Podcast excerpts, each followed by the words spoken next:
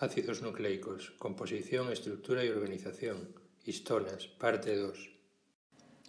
Un paso más allá de lo que es la secuencia de bases de los ácidos nucleicos es ya la estructura tridimensional del DNA. En 1953, Watson y Crick la deducen basándose en datos de difracción de rayos X de fibras de DNA obtenidos por Rosalind Franklin y Maurice Wilkins. En ellos lo que observan sobre todo es que existe una cruz central característica de una estructura helicoidal. Y además se sugiere un espaciamiento por acumulación de bases apareadas de 3,4 angstroms.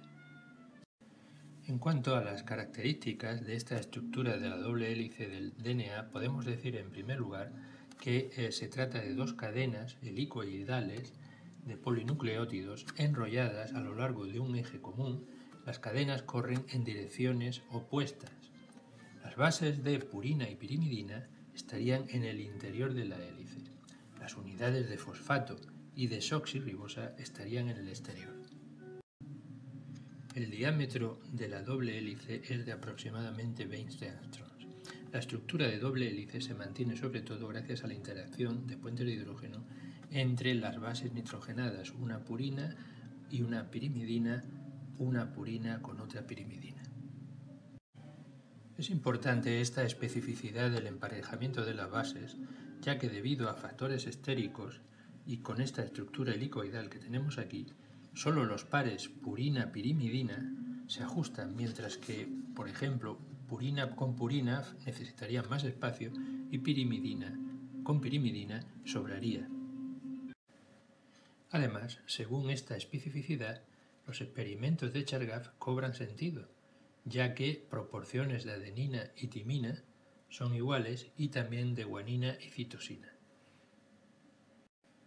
Aquí podemos observar la formación de puentes de hidrógeno entre una guanina y una citosina y aquí la formación de puentes de hidrógeno entre una adenina y una timina. Podemos observar que aquí se trata de tres puentes de hidrógeno, mientras que aquí solo se trata de dos. Por tanto, una interacción guanina-citosina es más fuerte que una interacción adenina-timina. Aquí tenemos la estructura de la doble hélice del DNA, también llamada tipo B DNA. Eh, podemos eh, también indicar que las bases adyacentes están separadas, como decíamos eh, según los experimentos de rayos X, por 3,4 angstrom y por una rotación de 36 grados, de manera que al cumplir una rotación completa de 360 grados tendríamos, aquí tenemos una situación de la doble hélice en la misma posición, de 34 astros y para ello necesitaríamos 10 bases. Esta estructura del BDNA contiene un surco mayor, cuya anchura es de unos 12 angstroms, y un surco menor, que eh, tiene una anchura de 6 angstroms. El surco mayor, al ser más profundo y, de mayor tamaño, es más accesible a las interacciones con proteínas, que reconocen secuencias de bases específicas. De cualquier manera, la estructura del DNA es una estructura dinámica que puede adoptar diversas formas según su composición de bases. El ADNA es otra forma del DNA que se observa cuando se deshidrata ligeramente por debajo del 75% de humedad. Es similar al BDNA pero con las siguientes diferencias. La hélice A es más ancha y más corta que la hélice B. Sus pares de bases están inclinados en lugar de ser más perpendiculares al eje de la hélice como pasa con el BDNA. Y los, grupos fosfato se unen a menos moléculas de agua porque como ya dije, la estructura está ligeramente deshidratada. Regiones del RNA que forman doble hélice, por ejemplo horquillas o híbridos RNA-DNA, adoptan una estructura similar a la del ADNA, porque en este caso el 2' oxidrilo de la ribosa puede acomodarse lo que no puede hacer en el BDNA, ya que en este caso solo cabe la desoxirribosa. El ZDNA fue descubierto al resolver la estructura del oligonucleótido CG-CG-CG. también forma doble hélice de hebras antiparalelas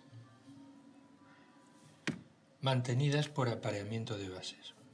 Pero la doble hélice es levógira, al contrario de lo que ocurre con el ADNA y el BDNA, que es destrógira. Los grupos fosfato van en zigzag, por eso se le llamó ZDNA. Su función no está clara. Todas estas formas del DNA nos dan la idea de que el DNA es una molécula flexible y dinámica y en determinadas circunstancias se podrá observar uno u otro tipo de estructura. Aquí vemos un resumen de las tres clases de DNA que hay. La doble hélice del DNA se desenrolla localmente en procesos como la replicación de DNA, la transcripción del RNA y la recombinación génica que veremos más adelante. En estos procesos intervienen determinadas proteínas, pero el desenrollamiento total o desnaturalización del DNA puede hacerse in vitro rompiendo los puentes de hidrógeno entre las bases por medio de calor o añadiendo álcali o base para ionizar las bases. En ese caso, a partir de una doble hélice de DNA, tendremos el DNA desnaturalizado en, en sus dos cadenas. Este proceso también se llama fusión porque tiene lugar bruscamente a una temperatura determinada.